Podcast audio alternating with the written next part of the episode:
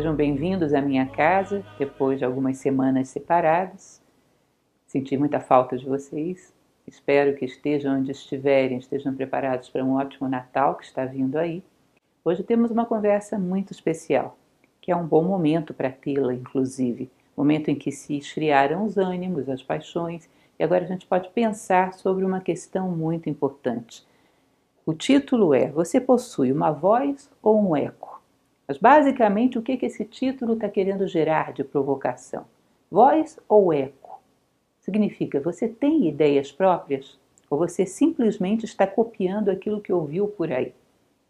Então é um elemento que eu trouxe para a gente bater um pequeno papo, fazer algumas reflexões, porque é fundamental que você saiba que não só para não se deixar manipular, mas também porque você veio aqui com a função fundamental de construir a si mesmo e essa função implica em ter autonomia, ter uma identidade própria, construir seus próprios sentimentos, seus próprios pensamentos, sua própria ação. Ser capaz de responsabilizar-se por sua ação no mundo. Ela é minha, ela foi pensada, ela foi refletida. Se foi mal refletida, tudo bem, vou aprender com isso e vou corrigir. Mas ela é minha, não foi uma cópia de ninguém. Eu não transfiro a responsabilidade para ninguém. Eu tomo as rédeas da minha vida. Os meus pensamentos são meus, equivocados ou não. Porque ambos são válidos. Se você está num processo de autoconstrução, em cima de um pensamento equivocado, você aprende tanto quanto em cima de um pensamento correto. Aprende e renova a sua postura. Basta não se sentir dono da verdade. Então aí nós temos mais uma vez uma dicotomia importante. Não se sentir dono da verdade e não ter preguiça de pensar. Muitas vezes tenho comentado com vocês em algumas das nossas conversas que a pior das preguiças é a preguiça mental. A gente briga muito com aquela que não nos tira da cama pela manhã. Tá certo, preguiça tem que ser banida em todos os planos, mas aí não é a manifestação raiz, não é onde ela nasce. A preguiça nasce no plano mental. Ela gera desatenção, dispersão, um hábito constante de ver o que todo mundo está pensando para ir na onda adotar sempre ideias prontas, estar sempre na moda, esse elemento é que vai se projetando para níveis mais densos e vai fazendo com que sejamos uma figurinha marcada, repetida no baralho da vida. Não digamos a que viemos. Isso não prejudica só a nós, prejudica também a humanidade. E esse é exatamente o ponto que nós vamos começar falando hoje, a respeito do quebra-cabeças humano. Uma coisa interessante, imaginem que nós somos todos nós parte de um mundo, de uma unidade, de um cosmos, só que não somos a mesma parte. É como se o universo tivesse se dividido como um quebra-cabeça, onde parte do mistério do Uno está em cada uma das unidades que se partiram. Um corpo não seria o mesmo se lhe faltasse uma célula. O universo não é o mesmo quando lhe falta um único ser, que não assumiu o seu papel, que não fez aquilo que lhe correspondia. Agora vejam bem, nós somos os únicos seres que conhecemos até esse momento que têm essa liberdade de não cumprir com seu papel. Nenhuma planta se revolta contra a natureza de planta, ou animal contra a natureza animal. O homem, por ter consciência reflexiva, tem capacidade de escolha e de repente ele opta por não ser humano. É inerte como uma pedra, é avaro como uma planta buscando energias, ou é instintivo como um animal e a sua construção humana fica por fazer. Acabamos sendo um Frankenstein de Mary Shelley. Um pedaço de cada coisa. Nenhum desses pedaços é realmente nosso. Então, pensem em termos individuais, mas pensem também em termos de sociedade.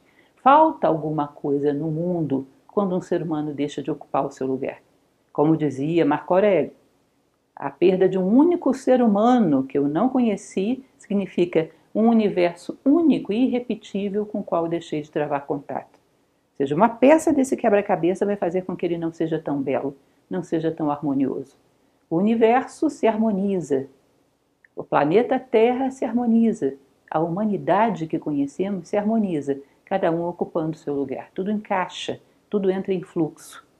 Várias vezes já dei esse exemplo para vocês de que a beleza é uma mostra clara disso. A beleza comporta da harmonia de diferenças. Você não teria uma música com uma nota só, nem o samba de uma nota só tem realmente uma nota só. Ele harmoniza diferentes notas e um belo quadro também harmoniza diferentes cores. E dali você tem a beleza. Beleza é resultado de harmonia de diferenças. Portanto, não encontramos beleza na humanidade e, consequentemente, não encontramos felicidade, não encontramos fraternidade se você, individualmente, não encontrou a si próprio. Entendam essa ideia. Ter individualidade é por você e é pelo mundo. Toda a natureza espera isso de você. É um mistério que você veio ao mundo para trazer à tona o mistério da sua própria identidade. É aquela palavra sagrada que dizia o budismo, que se você não pronunciar, ninguém poderá pronunciar por você. Então a tua identidade é uma missão. A isso viemos, por isso estamos no mundo. E só isso garante a harmonia do todo. Não se deixem arrastar por essa história de que, para não termos conflito, precisamos ser todos iguais, que é o argumento da massificação. Se formos todos iguais, seremos meios, meios homens, homens pela metade, que não encontraram a plenitude de si próprios. Consequentemente, homens partidos ao meio não são felizes. E uma montoeira de homens que não são felizes não tem como dar certo. É como se você tivesse só doentes na Terra e nenhum médico. Todo mundo só querendo receber e ninguém disposto a dar. Logicamente, isso não vai funcionar.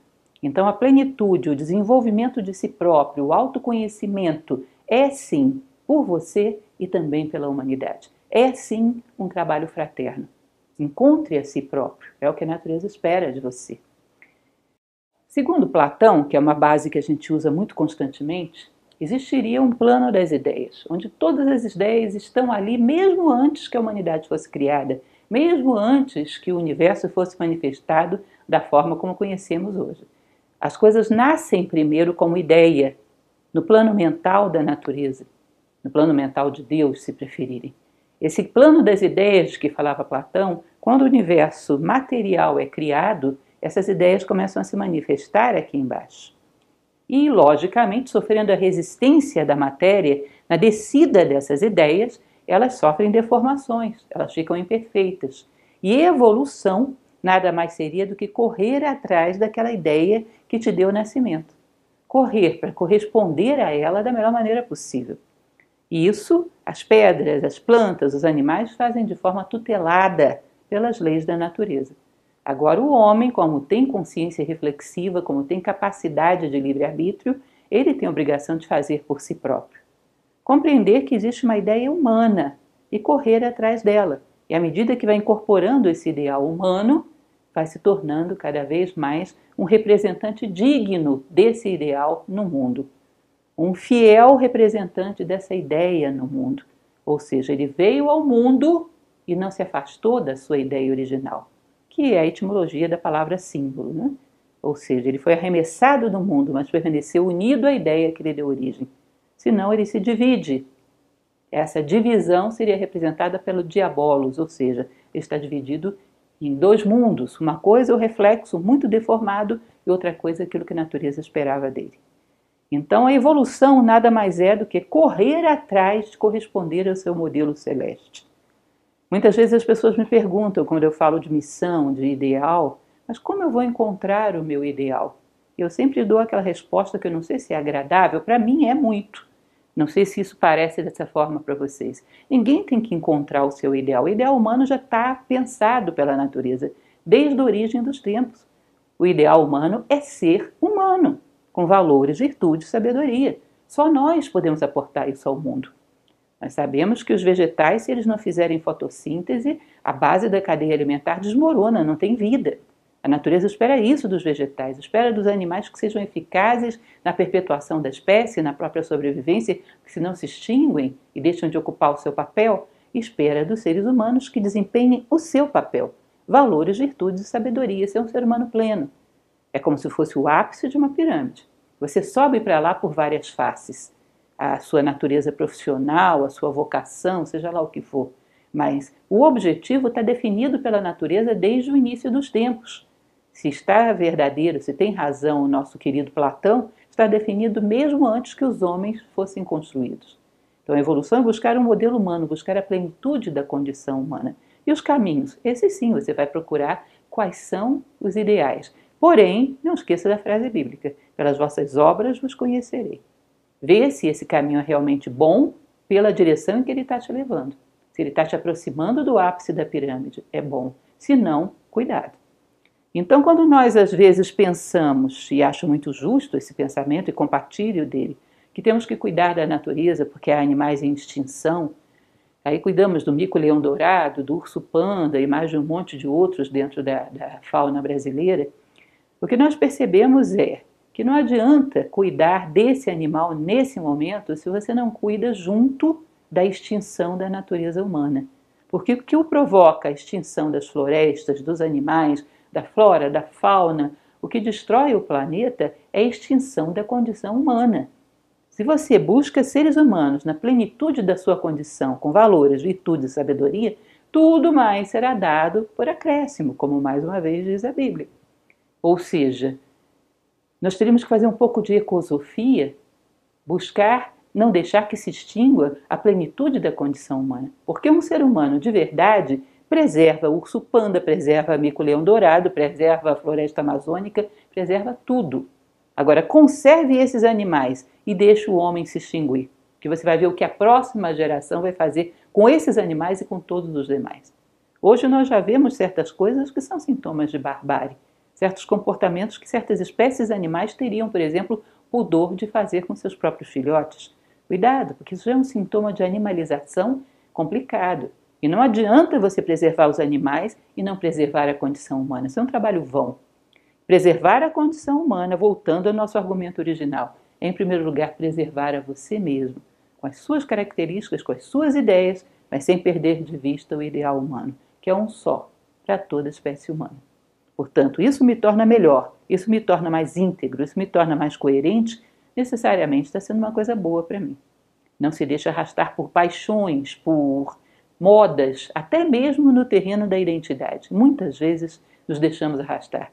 Muitas vezes perguntamos aos nossos jovens, numa idade muito precoce, o que eles querem fazer da sua vida, quando ainda não têm um básico autoconhecimento. E o que eles vão optar? Por aquilo que está na moda, por aquilo que viram num filme, salvo raríssimos casos de uma maturidade maior. Em geral, o garoto aí não conhece muito de si próprio para saber o que ele vai fazer pelo resto da sua vida. Então nós seguimos, e às vezes até pessoas bem mais velhas, seguimos modismos. E criamos toda uma identidade fundamentada no coletivo, que não corresponde em nada ao que necessitaríamos ser para chegarmos à plenitude da condição humana. Seguimos modelos sociais.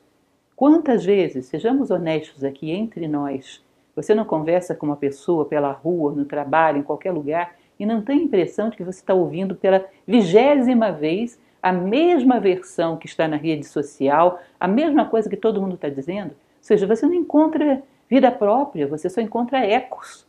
E isso é muito triste porque a gente fica procurando onde tem um ser humano legítimo, fiel a si mesmo, que esteja disposto a refletir. Quando Gibran fala sobre a conversa, esse é um dos elementos que ele aborda no seu profeta, no capítulo sobre a conversa. Como é triste, porque passa a ser uma troca de figurinhas repetidas, não há nada de original quanto nos tornamos isolados quando não estamos no meio de pessoas com ideias próprias, com vida própria, começando por nós mesmos. É um grande silêncio, uma grande repetição do mesmo, em diferentes timbres de voz, mas o mesmo. Continuando, já falei para vocês que na tradição oriental existe uma determinada definição, determinado conceito, que é a ideia do nome interno. Eles dizem o seguinte, que a vida humana ela tem um objetivo: ser ponte entre o céu e a terra.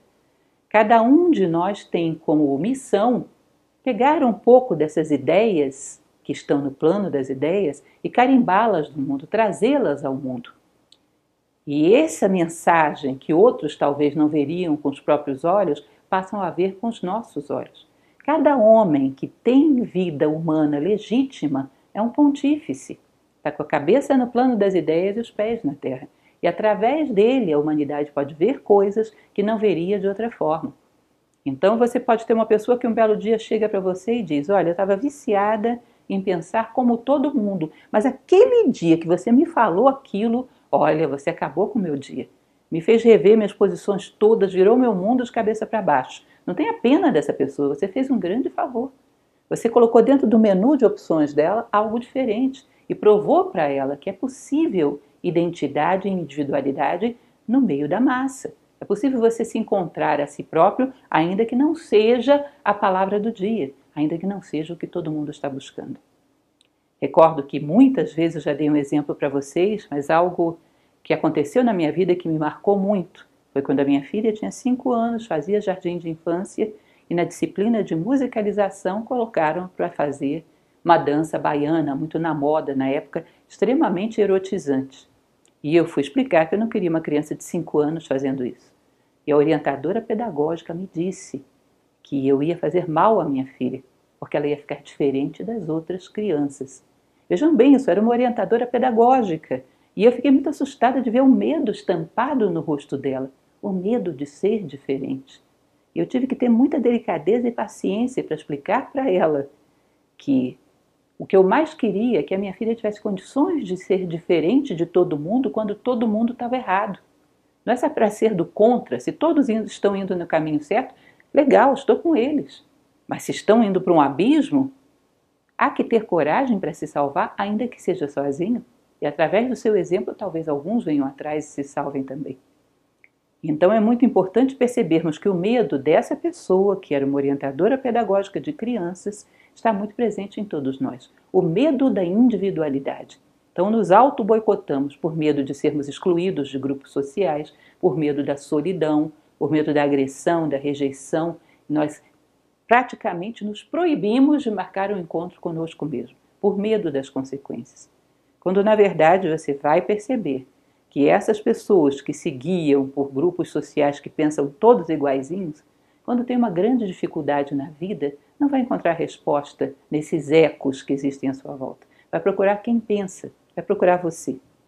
E você tem que ter claro na sua cabeça pelo que quer ser lembrado. Eu quero ser lembrado como parte do grupinho do happy hour ou eu quero ser lembrado como uma pessoa que tem opiniões legítimas quando alguém necessita delas. Isso não significa que você não vai participar do happy hour, mas que talvez vai ter que procurar um grupo que tenha afinidade com isso. Você não se afasta das pessoas, apenas está disponível para outras coisas. E quem tem uma boa conversa, que queira trocar ideias verdadeiras, sim, esses sim, com esses o happy hour.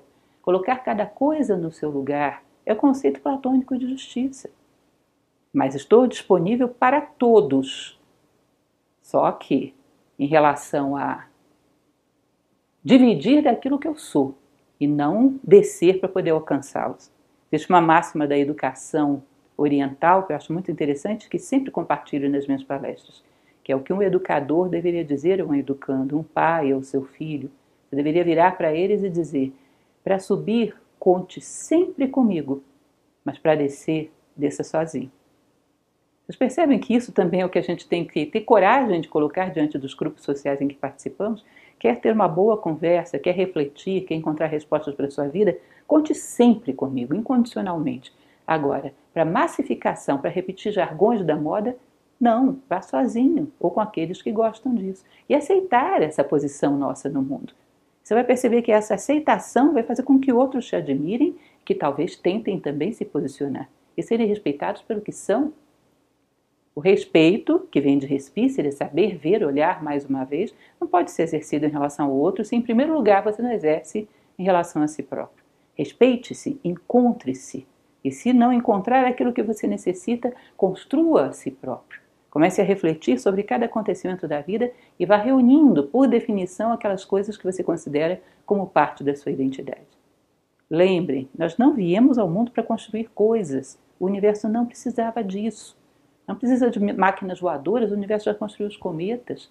Não precisa de coisas muito rápidas, ele já construiu a, velocidade da luz. Ele precisa que nós construamos a nós mesmos. Porque isso ele não pode fazer. Para isso existe uma lei chamada Lei do Livre-Arbítrio. Portanto, ele tem que respeitar a nossa autonomia, ainda que nós não queiramos exercê-la. Então, a grande obra é a construção de si próprio. E com isso, você aporta a si próprio e a humanidade, como dizíamos de início. Conquistar sentidos internos e ver a maravilhosa realidade por trás das sombras.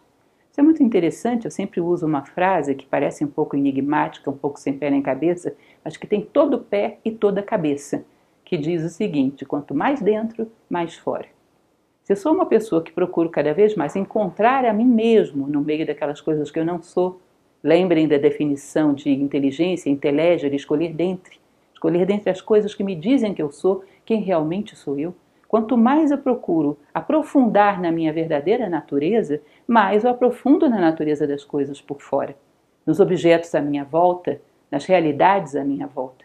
Se eu sou superficial em relação a mim mesmo, serei superficial em relação a todas as coisas. Conheço tecnicamente como elas funcionam, mas não sei o que elas são. Tenho know-how, sei como, mas não sei porquê, nem para onde. E aí nos tornamos utilitários, sabemos usar as coisas para nosso benefício pessoal, mas não entendemos em profundidade as coisas, se não entendemos em primeiro lugar a nós mesmos. Mergulhar nas realidades e encontrar o mistério que está por trás delas é uma prática muito interessante, muito comum, uma vez que você a adquire, uma vez que você começa a colocar uma disciplina para olhar as coisas buscando respostas. Um dia desses publicava na minha página do Facebook que saí de casa e encontrei o refletor da frente da minha casa aceso pela manhã. E ele é um refletor forte, mas com a luz do sol, e olha que era uma luz matutina, ainda frágil, ainda começando, era aurora, mas com a luz do sol ele não tinha chance, não dava nem para ver que ele estava aceso. Era preciso olhar bem para você notar se ele estava aceso ou apagado. Isso é interessante porque eu parei para pensar nesse brilho pessoal das vaidades, dos orgulhos, quando nasce a luz do sol, como eles viram nada. E a luz do sol, classicamente, segundo Platão, é a ideia do bem. Todos os outros elementos se desvalorizam quando chega a aurora da ideia do bem dentro de nós. Quando buscamos o bem de cada coisa, a direção certa de cada coisa, a essência das coisas. Isso se sobrepõe a qualquer interesse pessoal. Aí fui manobrar meu carro e comecei a manobrar e fiquei enrolando ali sem achar uma posição para sair eu olhei em determinado momento e disse: quantas vezes ao longo do meu dia eu faço isso? Fico enrolando e não dou um passo em direção à saída, à saída dos meus problemas, um passo em direção aos meus sonhos. Fico ali enrolando, me movimento muito, mas não avanço nada. O que eu achei interessante dessas duas reflexões, muito bobinhas, depois disso teve mais algumas, é que não era oito horas da manhã e eu praticamente já tinha feito uma meia dúzia de reflexões filosóficas. Vejam bem, eu não sou nenhuma grande filósofa, eu sou um aprendiz. Mas isso é um hábito que se adquire. Ficar olhando para a vida e perguntando: o que, que você tem para mim hoje? O que, que você tem para me oferecer? O que eu posso aprender contigo agora?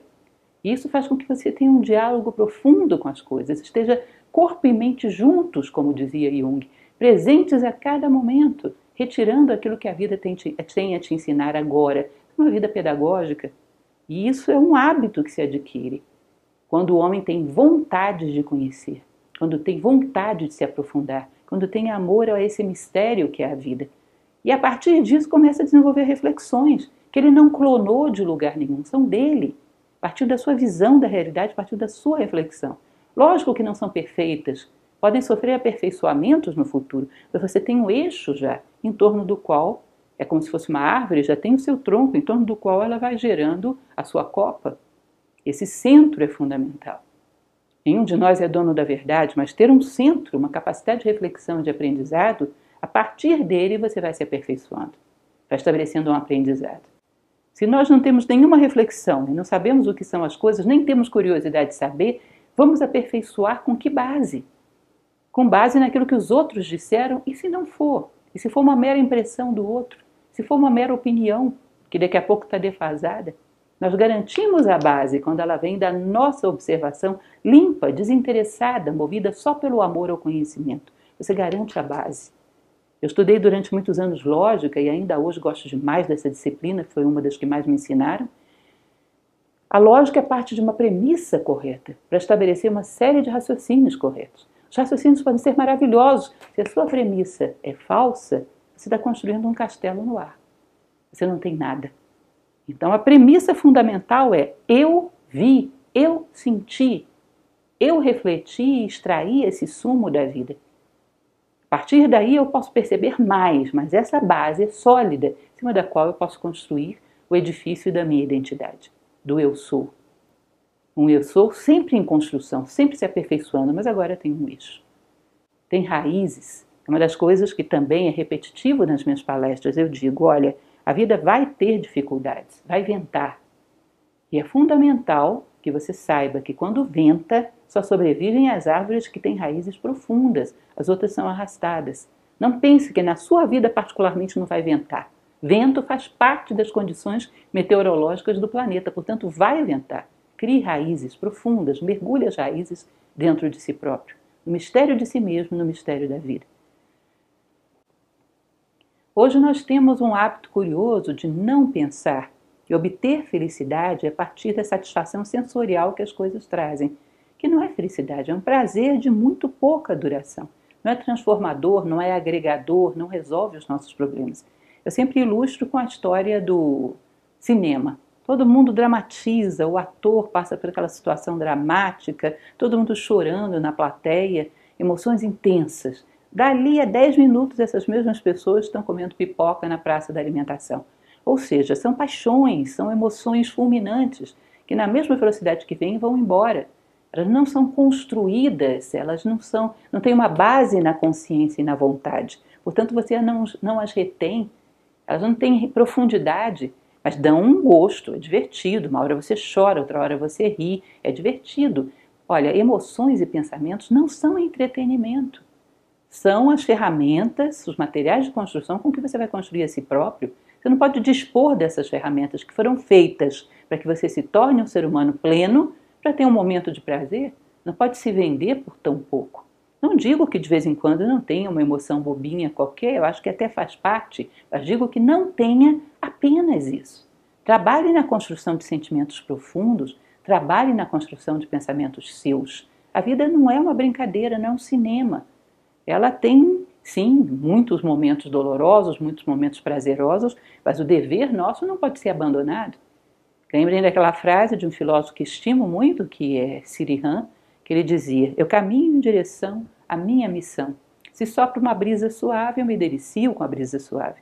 Se faz um calor causticante, eu sofro com calor causticante. Mas nenhum nem outro me tiram do meu caminho. Nós hoje não temos caminho. Então saímos correndo do sol e correndo atrás da brisa, é uma trajetória sem nenhum sentido, que só traz angústia, vazio, e não podemos parar para pensar, porque temos medo desse encontro conosco mesmo. Então é uma constante fuga de si próprio, o esporte predileto da sociedade atual. Tem inúmeros apelos externos para que ele nunca tenha que olhar para dentro e perceba esse grande vazio de não ter nem começado a construir os alicerces, as fundações da sua própria identidade. E é incrível como a sociedade está toda erguida sobre isso, até mesmo os delitos. As pessoas sabem o quanto os outros são ingênuos e às vezes com argumentos espúrios, enganam uma multidão de pessoas, às vezes com ideias absurdas. Basta vocês entrarem numa rede social e verem, por exemplo, coisas absurdas que são colocadas com o nome de Shakespeare, de Miguel de Cervantes. E milhares, às vezes milhões de pessoas compartilharam aquilo sem parar para perceber que é impossível que uma coisa daquela, numa linguagem contemporânea, sem um conteúdo profundo, tenha sido escrita por William Shakespeare. E pessoas, certamente, de todos os níveis culturais, saem compartilhando, compartilhando, compartilhando. Ninguém no meio desse caminho parou e mastigou e viu que poderia ser apreendido daquilo e disse: não, isso não é digno de Shakespeare, não pode ter sido ele. Ou seja, esse ímpeto de passar para frente sem refletir, de jogar para lá e para cá um monte de elementos superficiais, porque, ainda que não verdadeiros, dão algum prazer, é curioso isso, e isso é um dos elementos que eu acho mais curiosos. É aquela história do ditado popular do não sei, nem quero saber e tenho raiva de quem sabe. Sabe o que significa isso? Eu desconfio que desses milhões de pessoas que mandam para frente uma coisa sem nenhum fundamento, alguns desconfiam que não é verdade. Mas aquilo lhes dá prazer. É uma coisa bonitinha, uma autoajuda barata, mas que fica bem na fita, cabe bem na sua página. Eu desconfio que alguns têm lá suas dúvidas sobre a autoria daquilo, mas preferem não saber. É como você pegar um fofoqueiro. Se você quiser contar para ele a versão real dos fatos, ele não quer saber. Que em geral a versão real é muito menos interessante do que a fofoca que ele inventou. Não há amor à verdade a amor ao entretenimento, ao passatempo. É muito incrível imaginarmos o que é um ser humano que não ama a verdade, não ama o conhecimento. Ou seja, ele se apega às máscaras e quer as máscaras. Aí lembramos muito daquele filme Matrix, daquele cidadão que quis voltar para dentro da máquina mesmo sabendo que é uma ilusão. Quantos de nós gostariam de saber? Quantos de nós gostariam de sair da máquina? Quantos de nós pediríamos para voltar ainda sabendo que é uma ilusão? essa desconexão do homem com a verdade e com o conhecimento, Vocês percebem que por trás existe a ideia de que eu sou capaz de inventar coisas mais interessantes do que a verdade, sendo que eu nem a conheço. Eu sou capaz de inventar coisas mais atrativas, misteriosas do que a verdade, sendo que eu nunca toquei nas portas da verdade. E não há nada mais misterioso nem mais atrativo do que as verdades acerca do universo e de nós mesmos. Então tem um monte de elementos um elemento que eu coloquei aqui na sequência, que eu acho bastante interessante também. Considerem que o mundo interior, nós viemos ao mundo para manifestar um pouco do plano das ideias no plano concreto. É como se nós fôssemos uma luva através da qual a mão do divino atua no mundo. E quando não, nós, nós não fazemos isso, não fazemos isso, é como se essa ideia, essa mão que está dentro da luva, quisesse se manifestar e os dedos estão todos presos. É uma luva de, de aço e ela estaria angustiada, querendo quebrar aquela resistência para dar o seu recado ao mundo. É como um bebê no útero de uma mãe. Você consegue imaginar o que é um bebê querendo nascer, chegou a sua hora e essa mãe tentando impedi-lo? Certamente vão morrer os dois. Existe dentro de nós essa identidade. Existe esse fulano de tal que é você dentro de você querendo nascer agora. E chega um determinado momento que ele chega a um nível de desespero que provoca uma dor terrível um vazio, uma angústia interior que você não sabe de onde vem.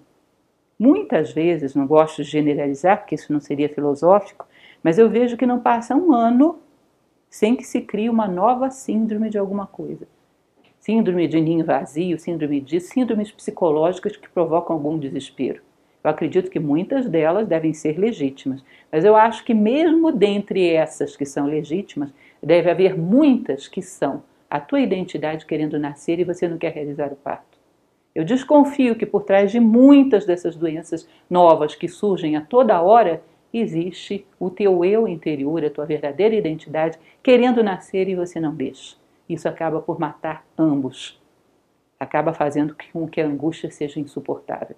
Que é incrível como temos um número enorme de pessoas angustiadas todos os anos, entrando em, em corredores sem saída.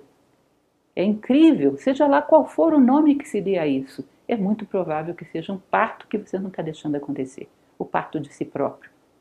Você nasceu em corpo, mas não nasceu como identidade, não realizou esse segundo parto.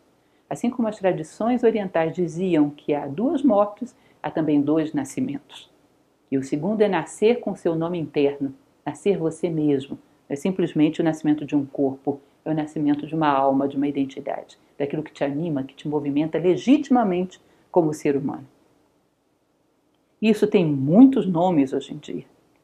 Uma coisa que eu acho interessante, que coloquei aqui para comentar com vocês: cada vez que você percebe uma pequena lei, uma coisa simples que você olha e diz, nossa, como isso tem sentido. Você percebe que é um pouco do braço de Deus estendido sobre o cosmos que você tocou? Os orientais chamam o Dharma do braço de Deus estendido sobre o cosmos. Ou seja, quando você percebe que o universo tem algum sentido, que algum acontecimento está querendo te ensinar algo, que existe uma lógica nas coisas que acontecem, você tocou num pedaço do Dharma, num pedaço do braço de Deus. Perceber a ordem do universo significa que você está começando a ter condições de se integrar com ela. É um primeiro passo valiosíssimo. Você já não está mais inseguro, você já não está mais perdido no meio do universo caótico, você descobriu um pedaço do Logos, um pedaço do cosmos, você pode agora se integrar a ele. Não existe nada que te dê tanta energia. Recordo, já falei para vocês muitas vezes sobre isso, que eu conversava numa aula minha, as minhas aulas nascem ideias que depois eu compartilho com vocês. E nascem ali, naquele momento da demanda honesta das pessoas. Isso é muito interessante, como é que a gente o amor, a fraternidade é um dos elementos que mais nos fazem crescer. Por querer atender alguém, você acaba mergulhando dentro de si próprio, encontrando coisas incríveis. Sozinhos, talvez não tivéssemos esse estímulo. E um aluno muito jovem me perguntava o que, que ele poderia aprender das coisas. As coisas são mudas, não tem nada a te ensinar. E eu falava para eles sobre o exemplo da cadeira, que eu muitas vezes já dei para vocês, de que uma cadeira é um objeto tão eficaz porque ela une a estabilidade das quatro pernas no chão e a generosidade de estar pronto a receber um caminhante cansado. E toda vez que você junta estabilidade e generosidade, você cria algo tremendamente eficiente e atemporal. Falava da escada, que tem uma dimensão de estabilidade, descanso e tem uma dimensão vertical de provas a serem superadas para que você passe para outro patamar. A horizontalidade eterna não te permitiria crescer e a verticalidade eterna te deixaria aqui embaixo da muralha sem ter como subir. Então não é à toa que ela é o meio mais eficaz para te propulsionar de um patamar a outro. Ela te dá um, um tempo de estabilidade e um tempo de desafio. E a vida é assim, é como uma escada. E fui colocando um monte de outros exemplos. E é interessante como essa pessoa entrou em choque, olhava para a cadeira, olhava para a parede, olhava para a escada. Gente, eles estão dizendo tudo isso? Então, pare e observa que uma coisa que dá certo é conjunção de ideias. Que se você extrai dela essas ideias e aplica em qualquer outro lugar, também dá certo. Você começa a pegar no braço de Deus. Isso te dá uma firmeza e uma segurança tão grande que nunca mais você estará perdido no meio do caos. Nunca mais sentirá um náufrago no meio do mar. Agora eu tenho uma corda firme que me prende à terra firme. Eu não estou mais um joguete na mão da maré ou do vento. Agora eu tenho uma direção. Eu tenho certeza que o mundo é cosmos, eu tenho certeza que existem leis e, portanto, eu posso me integrar a elas. Eu tenho um porto seguro e caminho para lá. Uma experiência dessa já te dá isso, você já não é mais um náufrago. É uma das coisas que eu sempre exemplifico também, que eu acho muito bonito, quando você percebe um passarinho que está com ninho, está com filhotes. Você vê que ele levanta voo com um objetivo claro, vai buscar minhoca para os seus filhotinhos. Eu fico impressionada, porque às vezes um pardalzinho daquele, uma ave muito pequena, ela voa uma certa altura e olha para baixo e vê a bendita minhoca se mexendo. Gente, para uma vista humana, que estou muito mais baixa do que ele, eu não veria aquela minhoca. Mas ele tem um foco claro, ele quer levar comida para os seus filhotes. E com esse foco, ele não descuida de um pequeno movimento na Terra. A minhoquinha mexeu ali, ele vai faz um rasante, puf, pega. Percebam que se nós andássemos também querendo alimentar não os nossos filhotes, mas a nossa própria alma, qualquer coisa que se movimentasse à nossa volta seria comida. Se tivéssemos foco, se soubéssemos o que viemos fazer aqui, se soubéssemos quem temos que alimentar, que a partir da nossa vida alimentamos todas as demais. Não esqueçam daquela lei lá da aeromoça no avião. Coloque a máscara primeiro em você, depois ajude os demais passageiros. Primeiro encontre você o alimento para sua alma. E a partir daí tem fôlego e tem condições de dar exemplo, tem condições de mostrar o caminho. Mas, em primeiro lugar, mantenha-se vivo, porque senão não tem condições de ajudar ninguém. Então, saia voando como um pássaro que sabe o que ele quer, que é alimentar a sua alma. Então, mínimo movimento, mínimo fato à sua volta é alimento para a sua alma. E quando você começa a encontrar essa lógica na vida, você tem um chão firme no qual pisar, você tem certezas que pode começar a caminhar de maneira muito mais segura. Esse chão que fica tremendo sobre os nossos pés, essa insegurança é terrível de não sabermos o sentido disso tudo. Isso drena as nossas energias. Seja um bom observador da vida e ela vai te dar um chão firme em que pisar e você vai ter segurança para caminhar olhando para o futuro. O momento em que vivemos é a lei do menor esforço. Isso é uma coisa incrível, porque nós identificamos a felicidade com não fazer nada. Quanto menor o esforço que você faça, mais feliz é. Toda tecnologia busca que o ser humano faça um monte de coisas com o mínimo esforço. Já contei para vocês aquela propaganda da TV, que eu nunca mais me esqueci, que era o garoto deitado num sofá e o propagandista dizia o seguinte, é fábrica da TV, nós estamos trabalhando cada vez mais para que você trabalhe cada vez menos. Ou seja, o bendito garoto só fazia assim com o dedo no controle remoto e aparecia tudo lá, mudava tudo e isso era felicidade. Me recordo que um dia desses uma pessoa que conheci, muito interessante, ela me dava um exemplo que eu achei muito engraçado. Ela dizia: Olha, Miguel Ângelo já sabia disso quando pintou a criação de Adão. Vocês lembram da criação de Adão? O quadro em que Deus está vindo e toca o dedo de Adão, ou tenta tocar? Muito curioso, porque Deus é um homem corpulento, Michelangelo refletiu um homem corpulento, carregado por montes de anjos, aquele esforço tremendo, ele desequilibrando ali, se jogando para baixo, fazendo um esforço enorme para estender o dedo a Adão. E Adão, que está semi-recostado no chão, no maior conforto do mundo, o dedo dele está nessa posição. Observem para vocês verem. O esforço dele para se unir a Deus era só isso aqui. E ele não faz. Ele não faz. Espera que Deus chegue a ele. Ela brincava comigo. Olha, Miguel Ângelo sabia que o homem ia ser regido pela lei do menor esforço. Porque é tão pouco que nos cabe fazer. E não fazemos, esperamos que as coisas cheguem até nós. E isso é uma coisa muito curiosa, tomarmos isso como felicidade. Se você considera que a natureza trabalhou tremendamente para vir do reino mineral, elaborá-lo, reino vegetal, reino animal, para chegar ao ser humano que tem toda essa capacidade genial de imaginação, criatividade, inteligência, todos esses recursos, para ter como felicidade a inércia, que é a felicidade da pedra. O que desperdício de energia? Por que fizemos a natureza trabalhar tanto para tão pouco? Então, essa questão da lei do menor esforço, ela não gera só o não fazer nada, ela gera fazer o mais fácil. E aí é que ela se torna mais perigosa. Então, no campo do pensamento, por exemplo, quando te apresentam algo, você tem duas possibilidades. Ou você nega fanaticamente, sem nem ter observado, sem nem ter mastigado e digerido, ou você adere fanaticamente. Ou seja, ou você vai cair num discurso de ódio ou vai cair numa idolatria e no fanatismo. É muito raro que você veja pessoas com capacidade de reflexão, com capacidade de dissecar e ver os aspectos positivos e negativos das coisas, que tudo tem, o universo é dual. O caminho de idolatrar ou rejeitar e gerar ódio é um caminho do menor esforço mental. É aquele que não mastigou, engoliu inteiro. Porque mastigar vai fazer com que você separe o válido, assimile o válido, descarte o resto. Porque não existem absolutos no universo manifestado. Então, todos os caminhos que aceitam cegamente ou negam cegamente são preguiça mental. E nós vivemos no meio disso o tempo todo. Mastigue as coisas.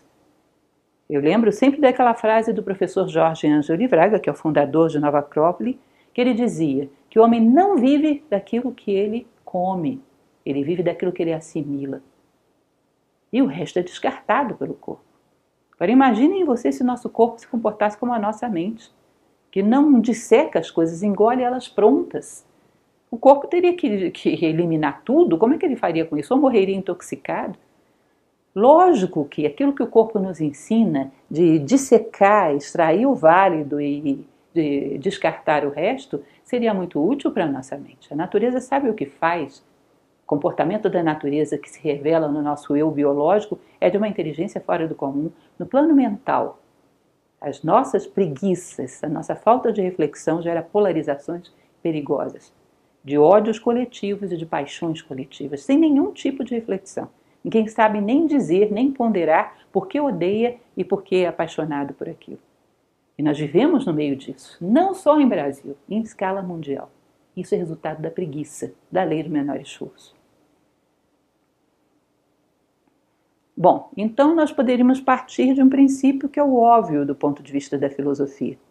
Você tem um ideal, que é o ideal humano, e você, a partir disso, vai escolhendo as ferramentas adequadas para chegar até lá, escolhendo com discernimento. E escolher, refletir, não é simplesmente pensar, é também vivenciar essas coisas e ver como elas funcionam na prática. Imagine que eu chegue para você e diga: é impossível o ser humano nadar. Qualquer coisa que você jogue dentro de uma piscina que seja pesada vai ao fundo, você não está vendo?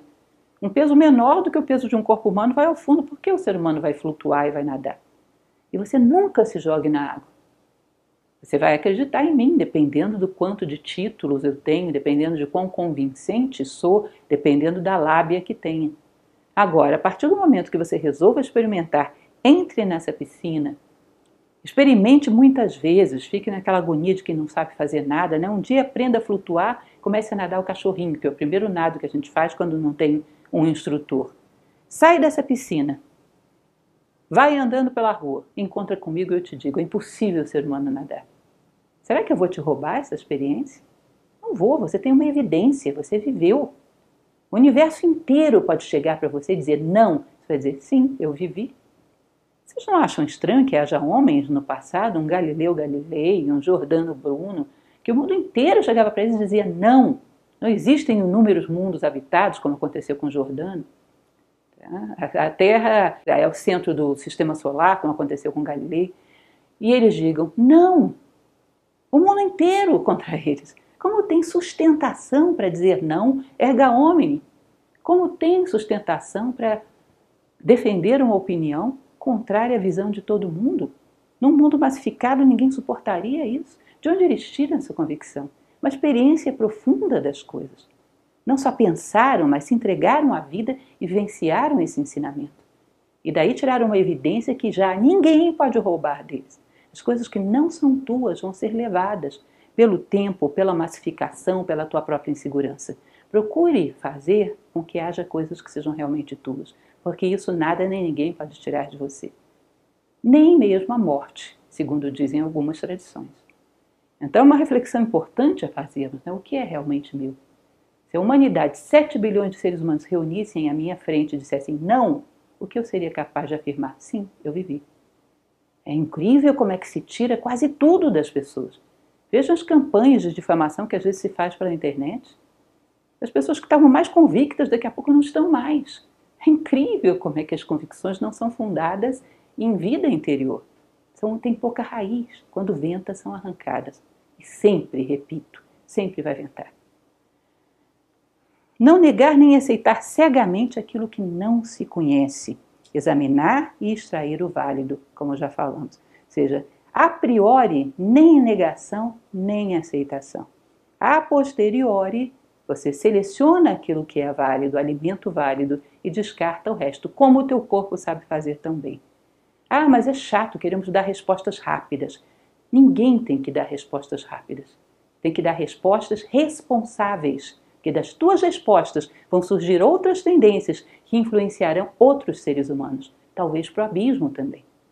E muito da responsabilidade dessas pessoas caírem no abismo é tua, que deu a direção. Portanto, não temos o compromisso de ser mais rápido do que as nossas reflexões para dar respostas.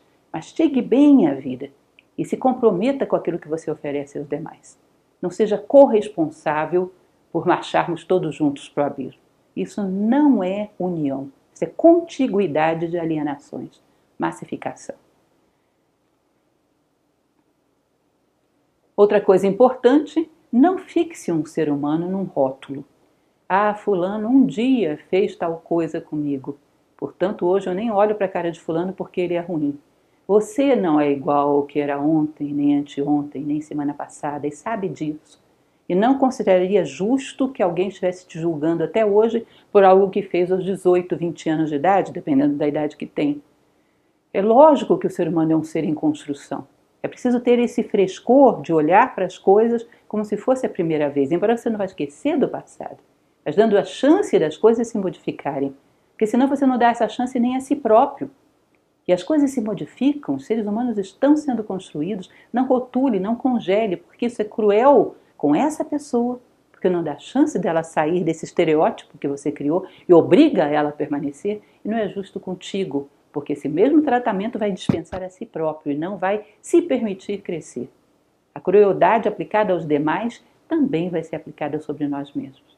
Então não congele a imagem das pessoas, não congele a imagem de fatos. O que foi, foi naquela conjuntura daquele momento. Dali para cá pode ter havido aprendizado, pode ter havido mudança, pode ter havido tomada de consciência, porque isso é o natural que aconteça. Tudo congelado não é natural. O natural é que todos os seres estejam caminhando e se aperfeiçoando nessa caminhada. Dê a eles um voto de confiança. Não desconsidere o passado, mas não julgue baseado apenas nele. Fazemos isso também por comodismo. Ou seja, criamos uma figurinha carimbada e não voltamos a julgar aquela situação. É cruel, inclusive consigo mesmo. Você não vai confiar em si próprio quando tentar crescer. Mito de Narciso e Eco é interessante, acho que de alguns de vocês devem conhecer esse mito grego. A ninfa Eco era apaixonada por Narciso, que era um tremendo vaidoso, era de fato um rapaz muito belo. Ficava se olhando nas águas e se achando maravilhoso. E como a ninfa Eco vivia ali por perto dele e ela não sabia falar, só sabia ecoar, ele dizia as coisas para que ela repetisse o que ele queria ouvir. Então ele falava: Narciso é lindo. E Eco ficava repetindo isso inúmeras vezes: Narciso é lindo, Narciso é lindo, Narciso é lindo.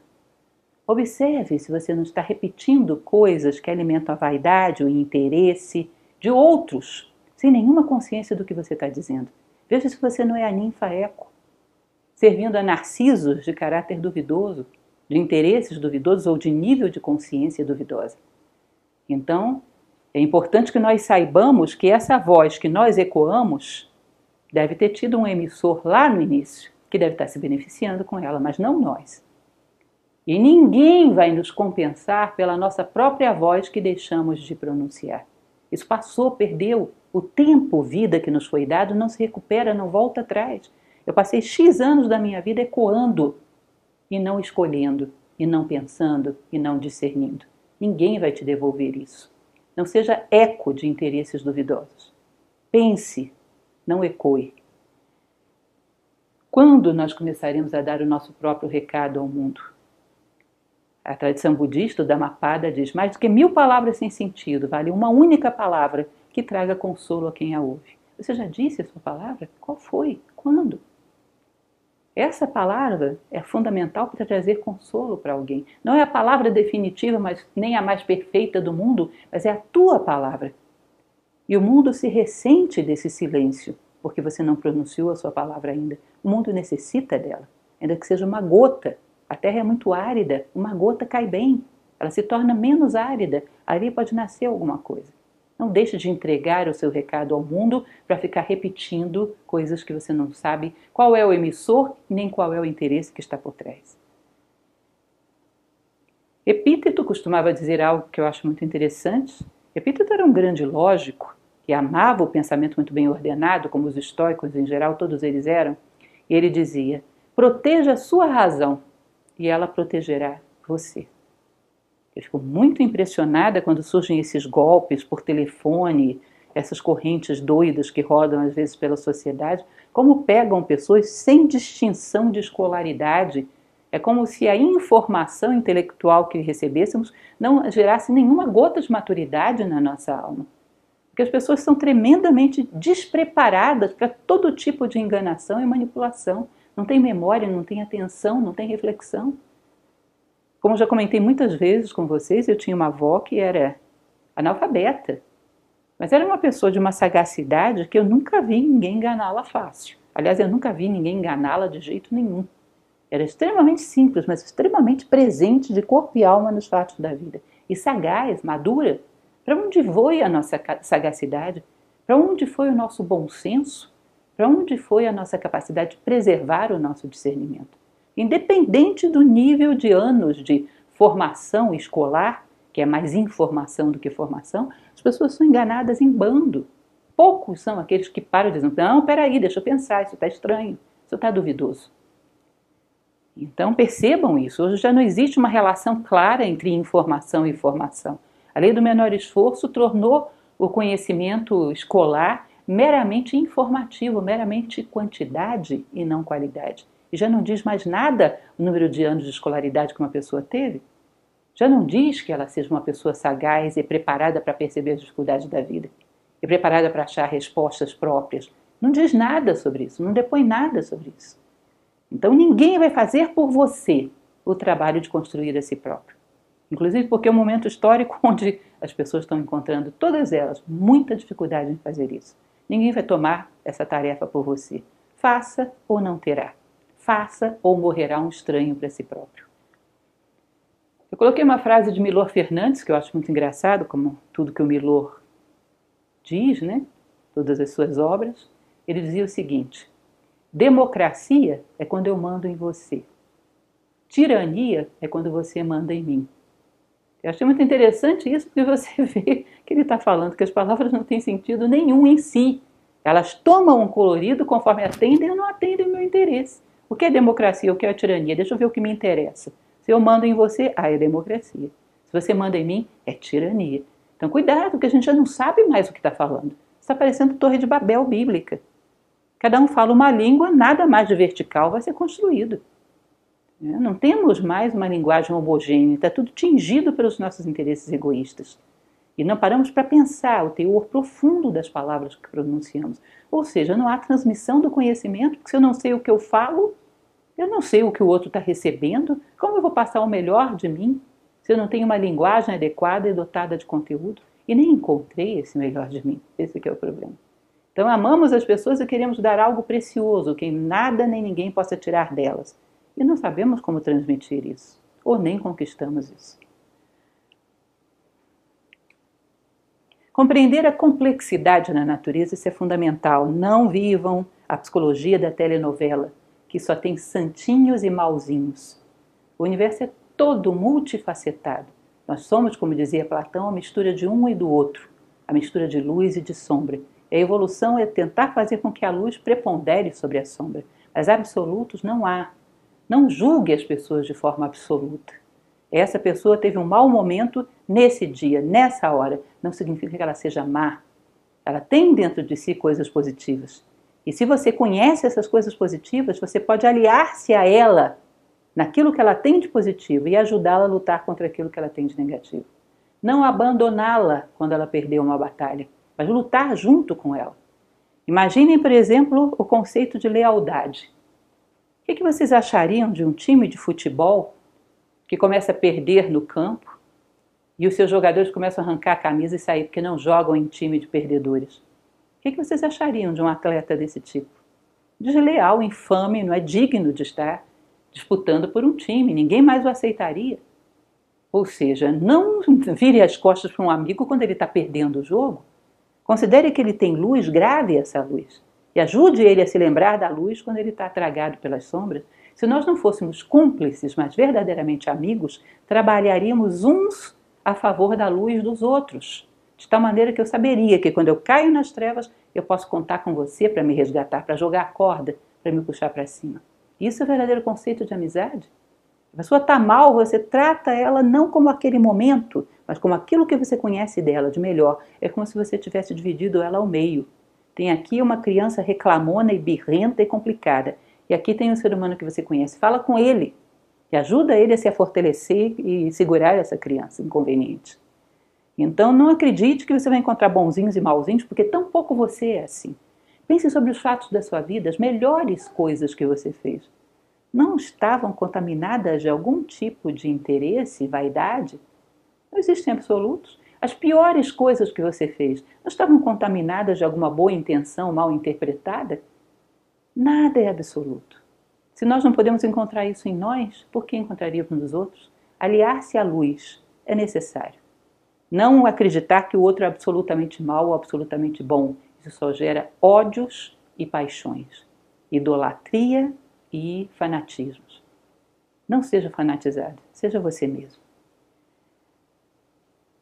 Lembro a vocês de uma coisa que eu sempre falo, mas poucos se dispõem a fazer isso, porque existe um certo preconceito, inclusive no Brasil, que é a obra de Machado de Assis. Nós conhecemos isso na adolescência, talvez despreparados para ter contato com essa obra que é muito profunda e ficamos às vezes com uma rejeição pelo resto da vida. Eu cansei de encontrar pessoas que me dizem: "Não gosto de Machado de Assis". Gente, isso é um desperdício horroroso, porque Machado de Assis não era só um escritor, ele era um filósofo. Ele tem coisas maravilhosas. E tem um conto dele, que recomendo em particular para vocês, isso está em domínio público, se chama A Igreja do Diabo. Resumindo muito simplificadamente, que é muito inteligente e criativo, o diabo pede a Deus que lhe dê uma chance de tentar todos os seus adeptos na terra, sem sofrerem nenhuma consequência, nenhum castigo, para ver quem ficaria fiel ao bem sem ganhar nada e quem iria para o mal sabendo que não seria punido por nada. Aí Deus deu uma oportunidade para ele fazer o teste dele. Ele saiu arrastando multidões com a igreja dele, onde todo mundo fazia só o que queria. Todos os vícios são endeusados, tudo é considerado maravilhoso e as virtudes são totalmente proibidas. E aquela igreja dele fica monumental. Mas só que passou algum tempo, o diabo começa a perceber que os seus principais sacerdotes, lá escondidas, estão fazendo uma boa ação, estão fazendo uma caridadezinha escondidinha, quando ninguém vê, estão ali ajudando um animal, ajudando uma pessoa, escondidinho para ninguém ver, e ele fica horrorizado com aquilo. Estou sendo traído. Aí vai reclamar com Deus. Aí Deus vira para ele e diz: O que você quer, meu pobre diabo? Antes nós tínhamos uma humanidade de veludo com franjas de algodão. Agora você tem uma humanidade de algodão com franjas de veludo. É eterna incoerência do ser humano. Ou seja, sempre pega um manto de veludo, procura, tem uma franja de algodão, é a eterna incoerência dos seres humanos. O universo é dual e nós fazemos parte dele. Valorizar o luminoso e não esperar a perfeição de ninguém. Lembrem, tudo aquilo que depositamos como expectativa sobre os outros, quando se vira sobre nós mesmos, nos destrói. Se formos pedir algo de absoluto a nós mesmos, não vamos suportar esse nível de cobrança, porque não temos. Portanto, não seja cruel. Karma de crueldade é algo muito pesado. Viver e deixar viver que, que significa essa expressão? Não impor ideias aos demais, convidar a reflexão, mas também não aceitar que te imponham ideias. Saber ser discreto, sóbrio, mas impor limites. Não deixar que te empurrem ideias prontas, como também não fazer com os demais. Não esquecer que o respeito aos demais é praticado no respeito a si próprio. Porque senão não é respeito, é uma imposição. Que quando você pode fazer impunemente, você massacra o outro. Se o respeito aos demais não é fundamentado no respeito a si próprio, ele não existe, ele é uma máscara. Ele é um costume moral e não uma consciência moral. Lembrem sempre, essas duas coisas são muito diferentes. Um é um mero hábito e o outro é um nível de consciência que não cede diante de nada. O conceito de pax, a paz filosófica para os romanos, era estar sempre acompanhado de si mesmo, mente e corpo juntos, quites com a sua consciência e com céu e terra, com os seus princípios e com a aplicação deles ao mundo, com ânimo de aperfeiçoamento permanente, mas nunca se achando dono da verdade. Ou seja, essa sobriedade de estar responsável pela construção de si próprio. Não invadir o espaço dos demais, mas sempre oferecer aquilo que você tem de melhor. E não deixar que os demais te invadam. Ou seja, essa dignidade necessária para sustentar a nossa identidade no mundo. Isso que a natureza espera de você. E se a humanidade tivesse consciência para dizer o que ela espera de você, ela reclamaria unanimemente para os quatro cantos do mundo: seja mais humano, porque eu preciso ver como isso é, preciso ver como isso funciona. Se os seres humanos estivessem despertos e pudessem te pedir alguma coisa, não tenha dúvida, eles te pediriam: seja mais humano, seja mais você mesmo. Bom, algumas tradições falam de, embora eu não tenha muita certeza se isso é real ou se é um boato, mas falam de antigos povos que acreditavam que as estrelas eram a reunião dos deuses que colocavam um pano para que os homens não os vissem e esse pano tinha furinhos e assim aparecia a luz dos deuses e eram estrelas. Eu fico imaginando dentro dessa história, que eu não sei o quão fundamentada ela é, mas é um bom exemplo, quanto eu gostaria de abrir mais furinhos nesse lençol, para que essa luz do plano das ideias iluminasse mais a Terra mais permanentemente, se possível. E essa é a nossa missão. Não esqueça, não perca o foco. Um bom jogador não pode perder o foco na rede, na bola, no gol. Senão ele jamais vai chegar lá. Não perca o foco. Nós estamos aqui para abrir furinhos nesse lençol e permitir que mais da luz do plano das ideias chegue ao mundo, através do nosso pequeno esforço. Um pequeno buraquinho que abrimos é uma estrela a mais no céu. E o mundo precisa de mais estrelas, porque a escuridão se faz cada vez mais profunda. Nossas ideias são estrelas e são uma dádiva para um mundo cada vez mais obscuro. Bom, por fim, eu trouxe para vocês um poema, se me permitem, um poema meu, uma época em que fazia leitura de um livro chamado Viveka Sudamani, de um sábio indiano da Vedanta, Sankaracharya, eu fiz uma poesia para ele, um poema sobre um conceito que ele tem, Ananda Maya Kosha. Eu trouxe um trecho desse poema e eu gostaria de ler para vocês, porque tem tudo a ver com tudo que falamos até agora. Prestem atenção. Sobrevoarei o mundo como ave em caça, em busca dos tijolos desta minha casa. Sempre que a alma se lembrar que possui asas, aí estarei caçando atenta todo belo. Sempre que tu, ao selar pacto, forizelo, sempre que a tua mão forjar cristal de rocha, sempre que a tua voz reacender a tocha, darás tijolos para a casa qual anseio. Sempre que o puro ouro revelar seu veio no peito aberto de um humano que desperta, aí estará minha alma, construtora, alerta, em busca dos cimentos que o labor demanda.